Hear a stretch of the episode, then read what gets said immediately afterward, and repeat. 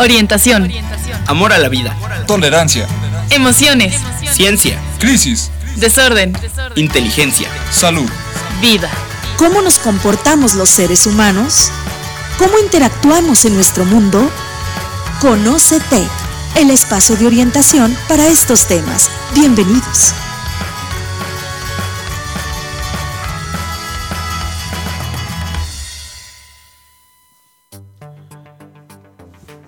Los amorosos callan. El amor es el silencio más fino. El más tembloroso, el más insoportable. Los amorosos buscan.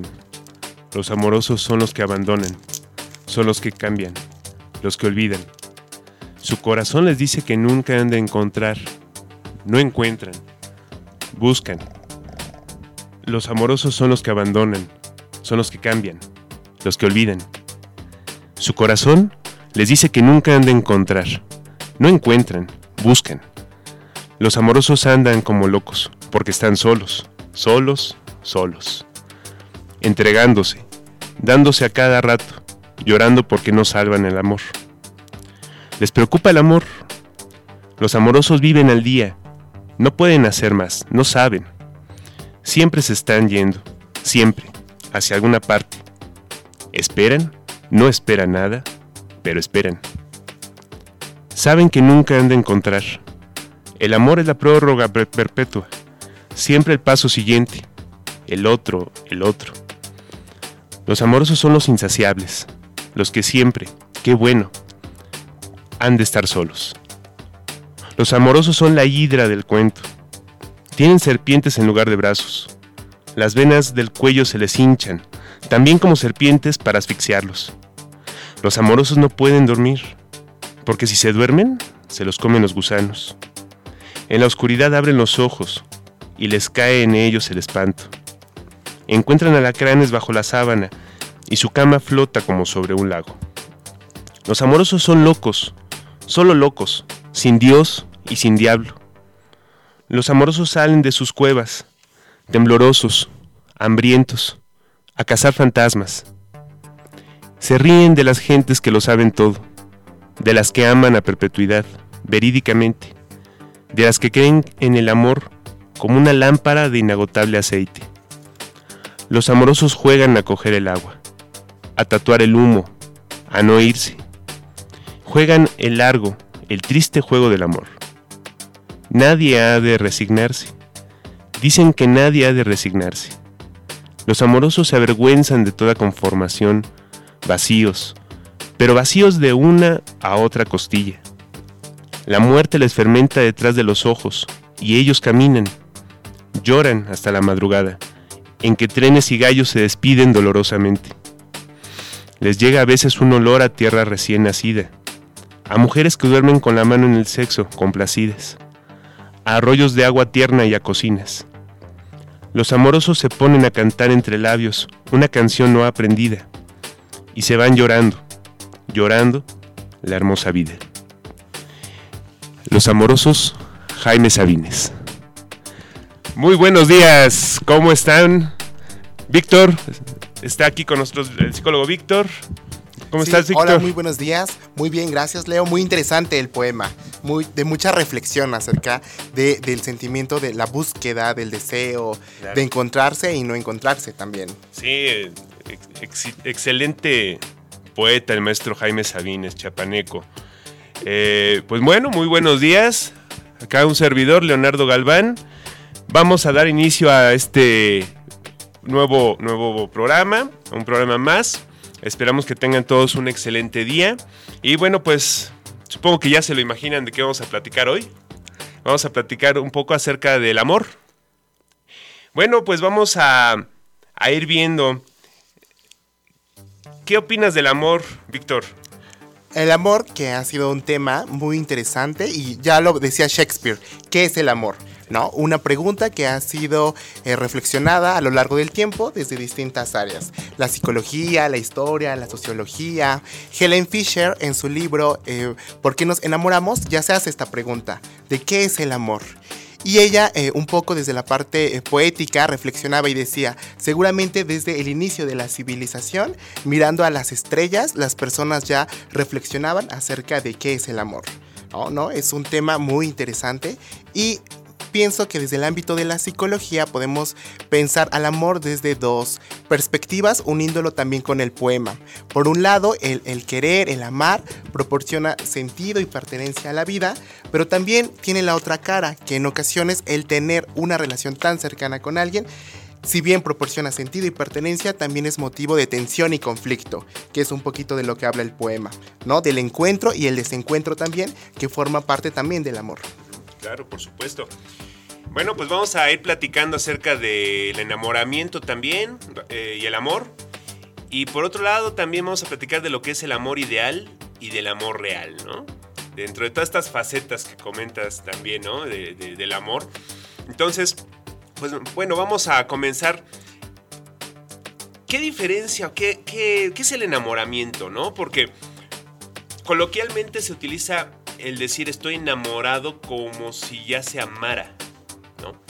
Y al final de cuentas también, pues bueno, este eh, es un sentimiento que es, es, complejo, que tiene factores culturales, factores bioquímicos, factores por supuesto de personalidad, individuales, ¿no? Que puede abordarse desde muchas perspectivas y como tú dices, ¿no? Desde hace quién sabe, desde que existe la, la, humanidad quizás, ¿no? Se ha podido ir eh, pensando en el amor, ¿no? Pero, ¿qué diferencias podemos encontrar dentro de nuestra área, desde la psicología, entre lo que es el enamoramiento y lo que es el amor? Porque no es lo mismo, ¿no? Inclusive hay autores también que marcan, eh, buscan esa diferencia, ¿no? Uh -huh. Pero encontramos por ahí también que de pronto el, el, el enamoramiento es como esta fase previa a lo que pudiera ser como el amor. Y el amor no nada más hablando de un amor de pareja, ¿no? Sino eh, el amor en general, que pudiera ser inclusive el, amor de padres a hijos, de hijos a padres, entre hermanos, entre amigos, porque por supuesto, ¿no? ¿Qué, qué, diferencias encontramos en esta, eh, en, entre el enamoramiento y el amor, Víctor? ¿Tú qué opinas? Pues respecto al enamoramiento, y ahorita pensándolo en el ámbito de la pareja, pues eh, sería cuando dos personas comienzan a conocerse, dos personas pensando eh, también en las uniones tradicionales, porque también mucho se habla acerca del poliamor, ¿no? Que también podría incluir más de dos personas y que también el enamoramiento sería la faceta en la cual se comienzan a conocer. Algo muy interesante es que en el enamoramiento eh, eh, tiene un papel muy importante el deseo porque el deseo siempre atrae. ¿En qué sentido? Lo desconocido, lo extraño. Incluso Díaz Loving hace un ciclo de la pareja. Él habla acerca de que en un primer momento las personas entran en una etapa de extraño desconocido, ¿no? Todavía no conocen a la persona, pero eh, empiezan a ubicarla a lo mejor en su trabajo, en la escuela, en la calle. Posteriormente pasan a una etapa de conocido, en el cual a lo mejor ya comienzan a intercambiar, algún saludo, alguna mirada, algún gesto. Y este Díaz Loving explica que si la interacción va avanzando de manera correcta para ambas partes y ambos ven al otro como, como una persona interesante, deseable de seguir conociendo, se puede establecer una amistad en la cual ya se intercambian este, ciertas ideas, creencias, se comparte más acerca de quién es uno. Entonces poco a poco va avanzando la interacción. Para pasar después de la amistad a la atracción. Y aquí yo ya ubicaría la parte del enamoramiento formalmente, ¿no? La atracción y que tiene una connotación de atracción física, atracción emocional. Díaz Loving plantea que después de la atracción se pasa a la pasión y el romance. ¿No? En la parte del cortejo, de buscar la cercanía, pasar tiempo juntos, eh, demostrar el afecto, para pasar en un segundo momento al compromiso, que aquí ya podríamos pensar en relaciones en las cuales se establece quizás formalmente la etiqueta de noviazgo o también podría ser la parte del matrimonio, ¿no? La parte de mantener este compromiso con el otro. Y algo muy interesante es que Díaz Loving establece que una vez que se establece el compromiso con la otra persona de querer establecer una relación de noviazgo o de matrimonio, también la pareja va a enfrentar una serie de conflictos. Y la manera en cómo sorteen estos conflictos es lo que va a, a propiciar que se mantenga la relación o en su caso que haya alguna ruptura los conflictos pues ya darían paso, en dado caso de que no se sorteen de manera positiva, al alejamiento y al desamor. Entonces creo que esto es algo muy interesante y que tenemos que tenerlo presente. Hablar del tema del amor, del enamoramiento, implica la, parte de darle sentido a, la vida, pero también del otro, la otro, el otro lado de cuando se interactúa con una persona, que en muchas ocasiones es el conflicto y la desilusión. ¿Tú qué opinas, Leo? Sí, el, todas estas fases por las que se tiene de alguna manera que atravesar para ya pensar en un amor, en un amor más basado en esa parte real, ¿no? De lo que es cada persona. Pero, sin embargo, bueno, esta, el enamoramiento como fase previa, dentro de todo esto que comentabas, de, que menciona el doctor Loving, es justamente ese conocer primero, ese, ese, primeramente esa atracción, ¿no?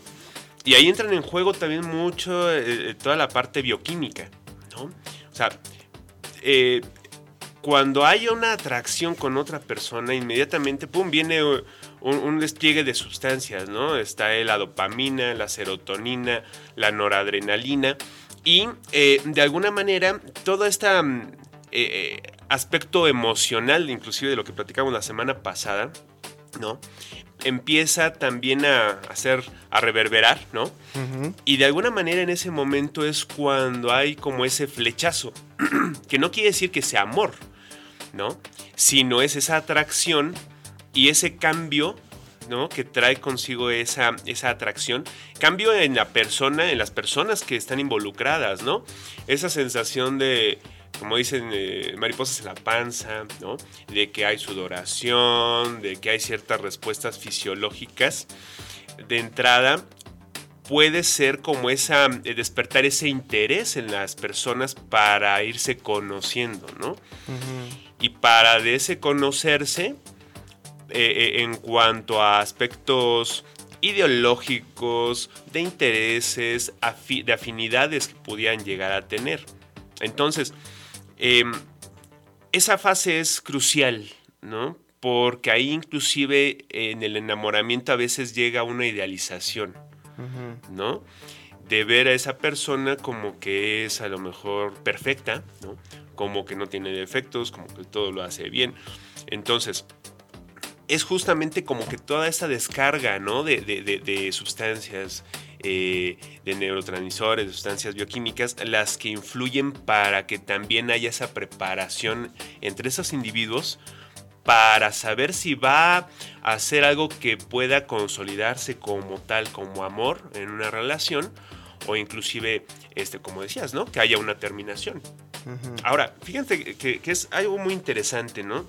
Porque se ha encontrado que, hablando ya de otro tipo de amor, ¿no? Por ejemplo, del amor de madres a hijos, se han encontrado que también eh, en chimpancés, por ejemplo, en, humanos también se han hecho investigaciones en las que cuando hay algún, eh, eh, em, cuando la madre está cercana a sus hijos, en ambos hay un despliegue más intenso de, por ejemplo, serotonina, de dopamina que son estas sustancias que nos ayudan a, al placer, ¿no? a sentirnos con un bienestar. Entonces, justamente, bueno, es esta parte de la descarga que traen nuestras emociones y que producen a su vez las emociones para que pueda darse inclusive este vínculo, ¿no? Que hablándolo desde la psicología, el enamoramiento es parte de esta formación o posible formación de un vínculo y de un apego. Y bueno, el apego ahí forma un, papel importante cuando hablamos de esa idealización del amor, ¿no? Cuando el apego llega a ser tan intenso que puede llegar a, causar ciertas situaciones de conflicto y, que, pasar a situaciones que o se, resuelvan o también terminen en, una separación. Ahora, pero, ¿qué es el amor? me quedé pensando acerca de lo que comentabas, Sí, acerca sí, de los neurotransmisores. Y a mí me gustaría que por un momento nuestros radioescuchas recordaran eh, en aquel momento en el cual sintieron atracción por alguien. ¿No? Es una, una sensación intensa, como planteas, y en la cual hay una base eh, de neurotransmisores que nos hacen sentir determinadas reacciones. Lo que comentabas acerca de la serotonina, la dopamina, que te hacen sentir placer, apego, deseo de, crear, de querer estar con esa persona. Helen Fisher eh, plantea algunas eh, reacciones fisiológicas, por ejemplo, no poder dormir por estar pensando en la persona con la cual te sientes atraído, atraída. from em, atención selectiva, a lo mejor estar tú en el salón de clases, en tu trabajo, y de pronto que recuerdes a la persona y que te cueste trabajo concentrarte también, ¿no? Es otra característica muy común. También el hecho de en ocasiones perder el apetito, Helen Fisher también lo plantea, la parte del nerviosismo, a lo mejor estar enfrente de esa persona por la cual te sientes atraída y de pronto eh, sentirte nervioso, nerviosa, ¿no? Entonces me gustaría por eso recalcar y que recuerden nuestros radioescuchas acerca de la intensidad de estas emociones. Pero también me gustaría hacer un paréntesis de que si bien el amor, el enamoramiento tiene un sustrato eh, biológico, también es importante enfatizar que también tiene un- una fuerte carga cultural y social, ¿no? La manera en cómo se experimenta el amor en Occidente seguramente es muy distinta a cómo se experimenta en otras partes del planeta. ¿O tú qué opinas? ¿De Correcto. experimentará el amor igual en África, por ejemplo, que en España? ¿Tú qué opinas, Leo? Ah, al final de cuentas, recordemos que somos seres eh, eh, biológicos, socioculturales, ¿no? Y que todo influye en todo, ¿no? Son, son, son círculos, ¿no? Que al final de cuentas tienen, son circuitos que influyen, no se puede, es como si en un circuito tú le quitas una pieza, pues ya no va a funcionar, ¿no? Entonces, dentro de todo esto, claro, o sea, se vive muy diferente, ¿no? Inclusive eh, aquí mismo, ¿no? En nuestro país. Claro. O sea, hay comunidades que también van a, a- tener otro tipo de perspectiva respecto a, cómo se trata, por ejemplo, a la pareja o cómo son los matrimonios, ¿no? Entre diferentes comunidades en todo el planeta, pues claro que hay mucha diferencia, ¿no? En cómo se pueda vivir. Y sobre todo, ¿sabes qué? También aparte del cómo se vive, en cuál es como el objetivo de, ¿no? Del amor. Porque a veces se puede ver como que es una cuestión para ciertas eh, creencias religiosas, inclusive, una, re- una- un asunto que conduce solamente a la reproducción, ¿no? Y eh, hasta ahí a veces llega. O también se vive como el amor comunitario, ¿no? El amor por, por tu pueblo, el amor por tu país, ¿no? Que al final de cuentas, aunque no es un amor de pareja, van, van implícitas muchas cualidades y muchas similitudes con respecto al amor que hay en, en- en, eh, de, de tipo de pareja, ¿no? Entonces, hay, hay muchas similitudes y a la vez también hay diferencias, pero sí marcado por aspectos también socioculturales, por Sí, supuesto. totalmente. Somos biología, sí, pero también la cultura termina por construirnos. Algunos autores hablan de que somos biología culturizada, ¿no? Y seguiremos platicando sobre este tema más adelante. Vamos a un corte.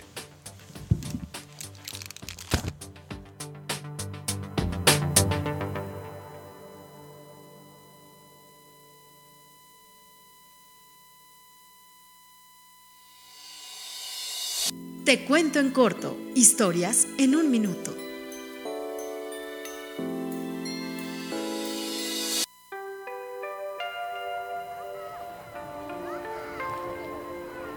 Imagine que va a una feria con su pareja.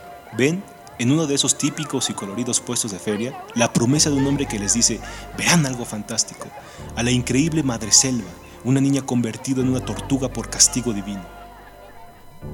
Impulsados por un curioso aburrimiento, entran y ven un acuario iluminado donde yace una tortuga con la cabeza de una niña, que les cuenta de su infortunio. Cuando salen, deseosos de confirmar que lo que vieron era una ilusión, rodean el lugar y en la parte posterior ven al mismo hombre que les había convencido de entrar al acuario. Y descubren que en realidad es un padre quitándole la cabeza falsa de niña a la tortuga. Y resignado, la abraza llorando, solo para que al final vuelva a ponerle su máscara humanoide y la deje nadar en el acuario, pues tiene que seguir contando su relato. Un viento distante, publicado en 1963 por José Emilio Pacheco.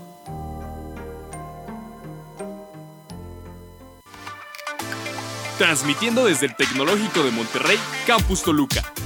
Radio Congeladora, con música y programas en vivo. 24 horas, 365 días al año. Ubicados en Boulevard Eduardo Monroy Cárdenas 2000. San Antonio Buenavista, Toluca, Estado de México.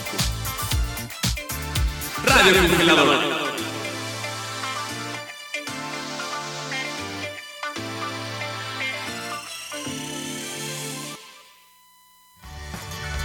Continuamos en Conócete.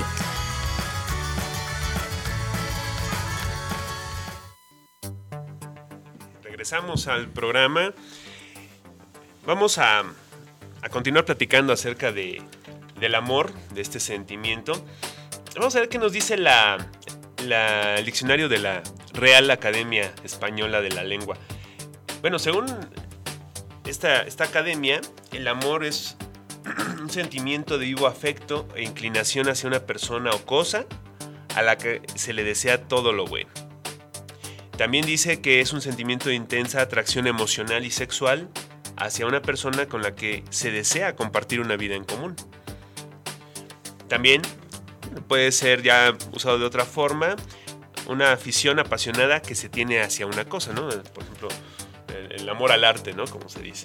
Entonces, vamos a encontrarnos con muchas definiciones, muchas posturas, eh, y en el ámbito de la psicología, pues por supuesto que igual va, hay muchas posturas, ¿no? Posturas desde la teoría psicoanalítica, desde eh, la- las posturas neuropsicológicas, ¿no? O sea, eh, posturas socioculturales. El hecho es que está de muchas formas hacia muchas personas. Pero ¿qué pasa entonces cuando ese amor se puede llegar a tergiversar. ¿no? Y por ahí tenemos lo que es el amor ideal y el amor real. ¿Qué opinas sobre esto, Víctor? Sobre, sobre esto del amor ideal. Sí, que en nuestra cultura em, podríamos hablar que existe cierta cultura del amor y que en mucho sentido está orientado a la parte de la idealización de la otra persona. Pero esta cultura del amor comienza desde la infancia. Pensemos eh, por un momento a qué juegan niños y niñas eh, cuando están pequeños. Mucho a las mujeres se les inculca el cuidado del otro. ¿No? Pensemos en, en los juegos clásicos, ¿no? De la casita, cuidar al bebé, siempre es estar protegiendo a la otra persona. Y los juegos generalmente que juegan los niños pues están más orientados a, a salir, a salir a explorar el mundo, a inventar, a pelear batallas, imaginemos. O sea, la manera en cómo nos vamos construyendo desde la infancia tiene que ver mucho con la manera en cómo nos vamos a desenvolver y qué vamos a esperar de la vida en un futuro. Pienso en el caso de que eh, las mujeres, por el hecho desde en la infancia estar orientadas al cuidado del otro, pues vamos a ver que en la adolescencia en muchas ocasiones las mujeres el sentido de su vida está colocado en encontrar a alguien, al verdadero amor. Y hay toda una cultura que va reforzando esto.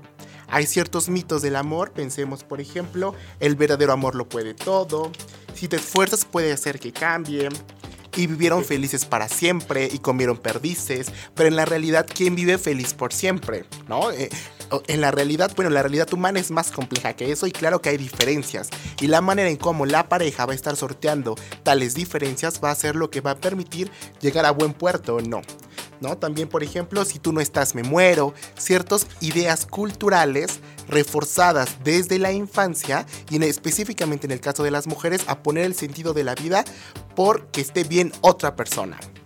Hay una frase muy famosa de Kate Millett que dice, mientras nosotras amábamos, ellos gobernaban que hace eh, alusión a esto que estoy comentando. El hecho de las mujeres en muchas ocasiones centradas en el ámbito privado, en la casa, cuidando, dando todo por amor, y hombres en el espacio público, gobernando, luchando, eh, inventando cosas, y a veces esta, estas expectativas diferenciales pues producen relaciones de desigualdad también en el amor.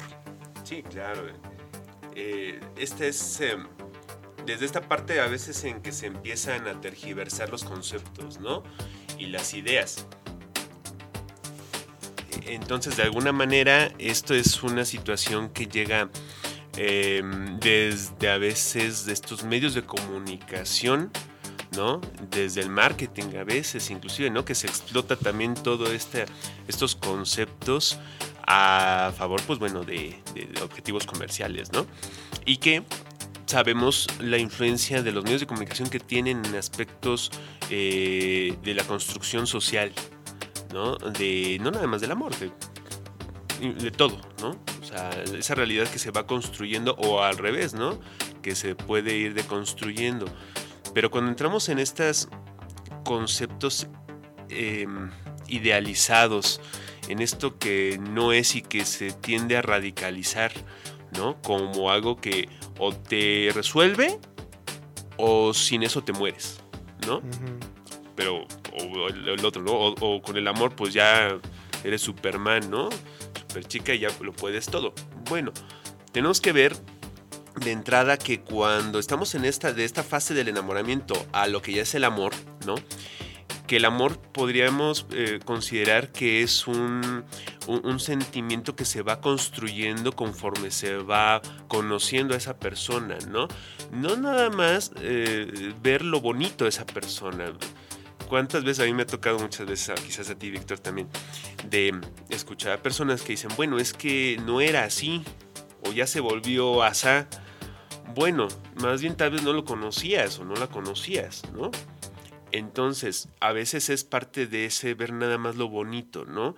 Y no, no tomar en cuenta que al, final, eh, que, al final somos personas que tenemos como esta, estas facetas, ¿no? Y que ni somos nada más eh, buena onda, ni amable o la amable, y que también es el, el- ya conoces esa otra parte de esa persona, de cuando está de malas, de cuando eh, está triste, de cuando a lo mejor se acaba de despertar, o sea, ¿ya viste eso? ¿O nada más estás viéndolo o viéndola cuando ya está arregladita, ¿no? Arregladito. Entonces, cuando ya se habla de, de un amor, de un amor más real, es cuando se tiene mayor conocimiento y, y sobre todo esa aceptación de cómo es esa persona, ¿no? Eh, con su cara buena y con su cara mala, ¿no? Y que realmente para conocer a alguien de manera profunda, pues se requieren dos cosas. Tiempo y paciencia, ¿no? Que parecen elementos sencillos, pero que, por ejemplo, en la actualidad mucho no, este, no se valoran. ¿En qué sentido? Vivimos en una modernidad en la cual eh, se quieren muchas cosas de manera rápida e inmediata. ¿no? Pensemos, por ejemplo, en las aplicaciones de ligue, Tinder, Facebook, en la cual pues las personas están eh, tra- tra- tratando de conocer a alguien que les llame la atención, pero en ese tratar de conocer, en muchas ocasiones, te ha pasado seguramente que acuden a consejería y se encuentran desilusionados, desilusionadas, porque cuando llegan a conocer a la persona, eh, eh, en su primer encuentro o en las primeras salidas, se dan cuenta que no era la persona como se la habían imaginado en las conversaciones, en las fotografías, ¿no? Y entonces, bueno, es que para conocer a alguien realmente de manera profunda, pues se requiere tiempo y paciencia y no, no expectativas irreales en donde es que en muchas ocasiones así nos las venden en las películas, Por ¿no? supuesto, Del sí. flechazo a primera vista, Sí, claro. ¿no? De intercambiar miradas y viene la sensación intensa. Sí, pero en- la realidad es más compleja, ¿no? Y se requiere conocimiento y pasar tiempo con la otra persona. Sí, sí, o sea, eso es eh, justamente cuando ya eh, el amor, ¿no? Ya se, se llega a tener una consolidación y hablar propiamente del amor.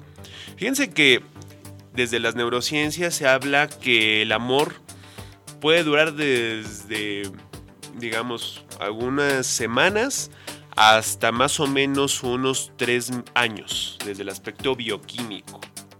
Entonces, imagínense, ¿no? Si desde ese solamente tomamos en, en cuenta ese aspecto, pues máximo la caducidad es de tres años. Entonces, ¿qué pasa con las personas que llevan mucho más tiempo y se siguen amando? ¿No? O sea, ahí es cuando entra este aspecto de donde se llega a trascender solamente el aspecto puramente bioquímico, ¿no? Por supuesto, sabemos que hay una descarga que nos permite inclusive prepararnos, por ejemplo, para la procreación, ¿no?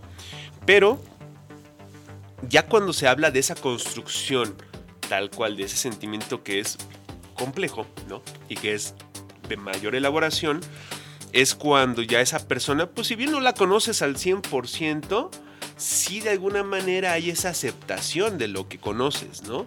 Pero de lo que conoces desde, ese, desde esa postura de cómo es, no cómo solamente aparenta o yo percibo, ¿no? Y en, eso en ese momento ya yo idealizo. No, porque si no entonces ese amor, pues a lo mejor eh, eh, puede ser como frágil, ¿no? Y no es un amor tal cual. Sino a lo mejor todavía sigo en esa fase de irme enamorando, ¿no? Y no, cuando ya se llega a consolidar de alguna manera ese amor es cuando ya eh, empiezas a ver que, bueno, sabes que esta persona pues también tiene defectos, ¿no? Y no es perfecta o perfecto, ¿no? Entonces, esto es cuando ya se empieza a considerar, ya podemos empezar a hablar de, algo más eh, consolidado como tal, ¿no? Como, como este sentimiento de amor. Sí, y que el aceptar al otro vaya encaminado a quererse bien cuando se tratan de manera eh, buena, ambos, ambas, ¿no? Sí. Porque en muchas ocasiones, ¿qué opinas? También hay cierta cultura del sufrimiento en el caso del amor, ¿no? De esforzarse, de, eh, de si no duele no es amor, de hay que esforzarse por lo que verdaderamente se ama, esta idea de, de sufrimiento relacionada con el amor, y no necesariamente, ¿no? Sí, no, no, yo, el amor no tiene que doler, ¿no? No me acuerdo dónde leí eso en algún momento. O sea, el amor no es que tenga que dolerte, al contrario, el amor se trata de que sea un sentimiento que te ayude a estar mejor, a ser mejor persona en diferentes ámbitos. ¿no? Sí, y que si el dolor empieza a ser una constante dentro de la relación con la otra persona, bueno, tal vez sea un indicador de que no es el lugar correcto. de que tal vez ya no es esa, ¿no? O de que hay ciertas situaciones por las que hay que, que hay que resolver para, para que se pueda de alguna manera salir y como tú decías, ¿no? Llegar a un buen puerto. Porque a veces hay, crisis dentro de, las de, de- de las relaciones amorosas, esa es una realidad. Pero esas crisis pueden ser el parteaguas entre una continuación, ¿no? O ya pasar a otra etapa dentro de esa relación, ¿no? Entonces, eh, eh, todo esto que decías es muy, muy importante, Víctor, porque sí, o sea, al final de cuentas este amor ideal es eso, es lo que me gustaría que fuera, ¿no? Lo que yo quisiera que fuera. No quiere decir que sea ni que esa persona o voy a encontrar eso en esa persona, sino es lo que yo quiero. Y que lo que yo quiero pues es una proyección del mía y que pongo en el otro, ¿no? No quiere decir que sea tal cual eso, ¿no? Bueno, pues vamos a otro corte y continuamos con el programa.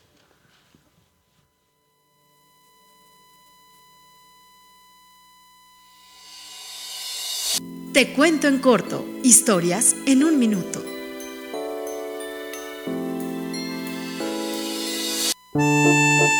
Una joven pareja que sale de vacaciones se queda a mitad del camino porque se le ha acabado la gasolina a su auto. La mujer aprovecha y sale para ir al baño.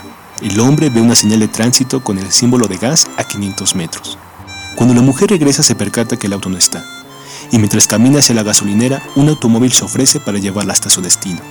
Ella acepta con coquetería. El hombre con el que se ha subido es su novio, pero se ha iniciado un juego de roles en donde ambos son desconocidos. Antes de llegar a su destino se desvían y bajan a un bar donde terminan embriagándose. En el juego, ella se toma libertades y coquetea con los demás comensales. Para el joven, aquello fue demasiado. Van a un hotel, y mientras ella intenta hacer el amor, él solo la desprecia como una furcia. Entonces la chica llora, y en la oscuridad del cuarto, luego de que hubiera pasado todo, él la llama por su nombre. Pero allá, a su lado, donde yace ella, está tan lejos. El falso autostop de Milán Kundera, 1968.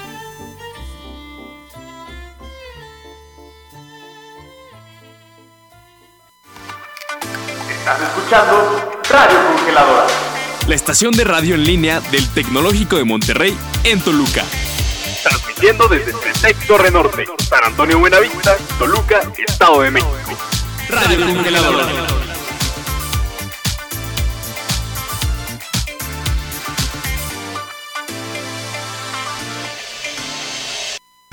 Continuamos en Conócete.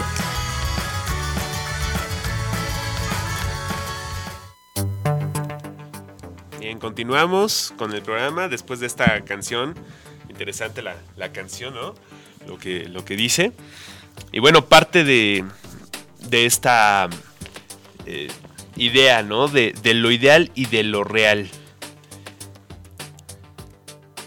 vamos a empezar ya con algunas de las conclusiones de- de- del programa. ¿Qué opinas tú, Víctor, respecto al amor ideal y al amor real? ¿Cómo, cómo puede verse esto y en qué momentos podía llegar inclusive a ser peligroso, ¿no? El, el- el idealizar. el idealizar a la otra persona y que muy frecuentemente pasa, ¿no? Y por lo que platicábamos, bueno, tiene la base en biológica respecto a los neurotransmisores, pero también tenemos toda una cultura que favorece la idealización de la otra persona.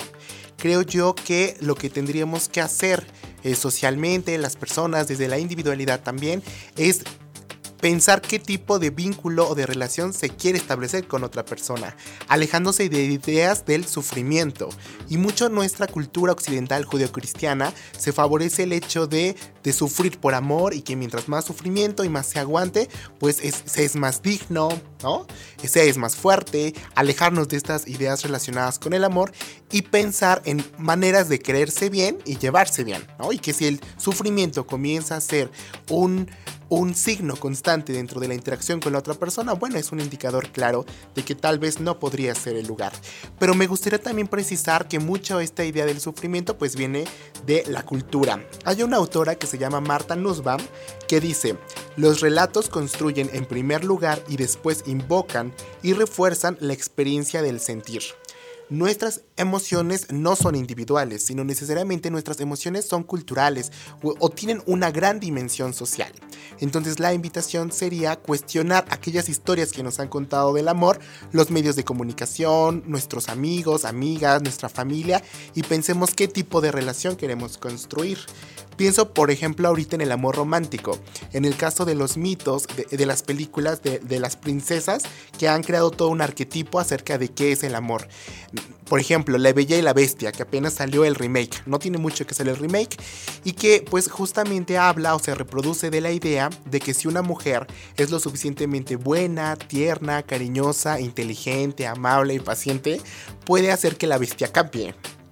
La pregunta sería, ¿cuántas mujeres y algunos hombres también en la vida real están esperando que la bestia cambie? Y la vida se les va esperando. O por ejemplo igual, eh, la Cenicienta, que podríamos pensar con nuestros lentes actuales que vive explotación laboral, ¿no? Por sus hermanastras, la madrastra. Y porque en la historia no se nos cuenta, por ejemplo, que eh, Cenicienta busca un trabajo y se sale de su casa, se va a rentar con sus amigas, se pone a estudiar, no sé, otras expectativas de vida. En cambio, otra vez está a la espera de que alguien llegue y la salve, que en este caso sería el amor, el amor corporizado en un hombre, ¿no? Específicamente. Entonces, bueno, se van reproduciendo estas ideas y cuántas veces en la vida real pues vemos y llegan a consulta personas que están esperando al verdadero amor, que todo lo puede, eh, el verdadero amor salvador, que te cambie la vida. Entonces la invitación sería, queridos radioescuchas, pues cuestionar estas ideas de- del amor y pensar si realmente estas ideas favorecen el desarrollo personal o en su caso incentivan el sufrimiento personal. La idea es movernos de ahí, repensarnos, reflexionar y pensar otras maneras mejores de quererse a la otra persona y también a uno mismo. Sí, por supuesto, Víctor, coincido. O sea, esto es que dentro de este amor ideal, ¿no? Entre comillas, recordemos que eh, nosotros aprendemos eh, de, nuestros modelos, ¿no? ¿A qué me refiero? A que todo esta, estas, eh, sistema de, de creencias y dentro de los lazos de, eh, y de las pautas eh, de conducta que hay dentro de las familias, estas son reproducidas por los hijos, ¿no? ¿Qué, eh, qué quiere decir esto? Que tan es, es, es importantísimo el vínculo que hay entre padres e hijos, entre hermanos, como el de la pareja, ¿no? El, el- el modelo que pueda tener o, o predeterminar la pareja dentro de una familia es muy importante porque ese es del que van a ir aprendiendo los hijos. Entonces, eh, si dentro de este modelo de pareja hay idealización constante y no hay una aceptación, bueno, pues es lo que van a ir aprendiendo también los, los hijos, ¿no? Y dentro de esa idealización a veces, no solo de la pareja, sino de los padres hacia los hijos, de las expectativas que puedan cumplir eh, los hijos, expectativas y deseos a veces frustrados de los padres, pues bueno, también es esa idealización, ¿no? El amor idealizado es el que más se acostumbra a hablar es el de la pareja, pero también puede ser amor idealizado hacia los hijos, hacia los padres, hacia los amigos. Oye, mis amigos siempre van a estar cuando los necesite. Oye, no, no siempre, porque ellos tienen sus situaciones que resolver y no es porque no te quieran, es porque ellos también tienen sus asuntos, también tienen sus problemas, ¿no? Entonces, el amor no resuelve todo. El amor, cuando es ese amor, ayuda a que la persona eh, se sienta con un mayor bienestar, con un mayor entusiasmo, a que crezca en diferentes aspectos personales. Y cuando se llega a aceptar que esas personas, que esos amigos, que esa pareja, que esos padres, que esos hijos no son perfectos, la riegan, la regamos todos, entonces, que eh, aceptar que no somos algo perfecto, lo perfecto pues no existe, es cuando se puede empezar a amar de una manera más real, ¿no? Y sí, ver que el amor no va a salvar todo, no eh, tienes que esperarte a que haya esa, eso que te va a rescatar y que al contrario, el amor también es movimiento, ¿no? O sea, el amor permite que haya un moverse de una situación para em, eh, estar mejor, no nada más yo, también los míos. No con un afán de rescatar, sino de que a final de cuentas somos seres que vivimos eh, en grupo y que el amor también es un sentimiento que se ha ido consolidando a raíz de esa convivencia, de esos, de esos vínculos que tenemos con los otros, ¿no? no y bueno, también nos favorece esos vínculos para tener amor hacia nosotros, ¿no? Un amor que si, si no nos eh, procuramos, que si nos dejamos de lado a nosotros mismos, pues tampoco podemos preocuparnos por los otros, ¿no? Ocuparnos y ver por los otros. Muy bien, pues Víctor, eh, no sé si tengas algo más que agregar, algo más que quieras comentar. Sí, me gustaría enfatizar lo que comentaste acerca de que el amor es movimiento, ¿no? Y la pareja también no es algo fijo.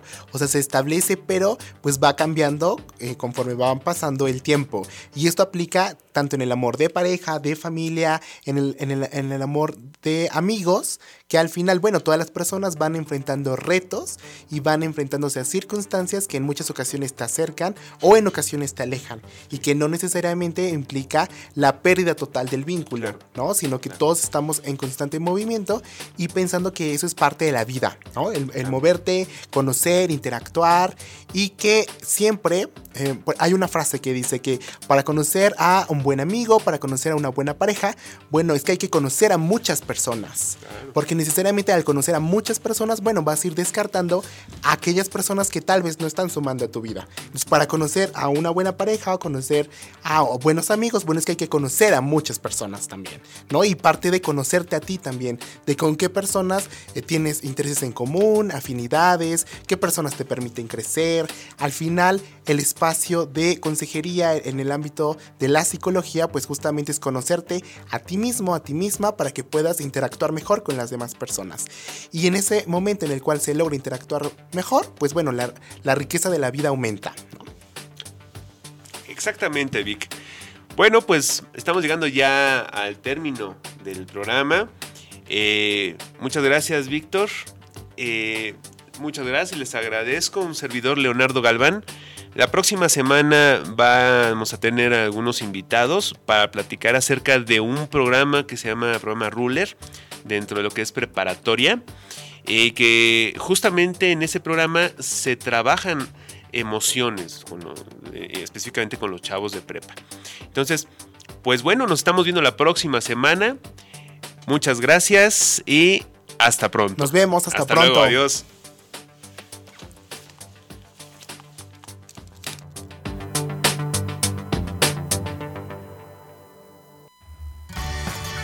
Los esperamos en la próxima emisión de Conócete, un espacio de orientación y apoyo a través de la radio.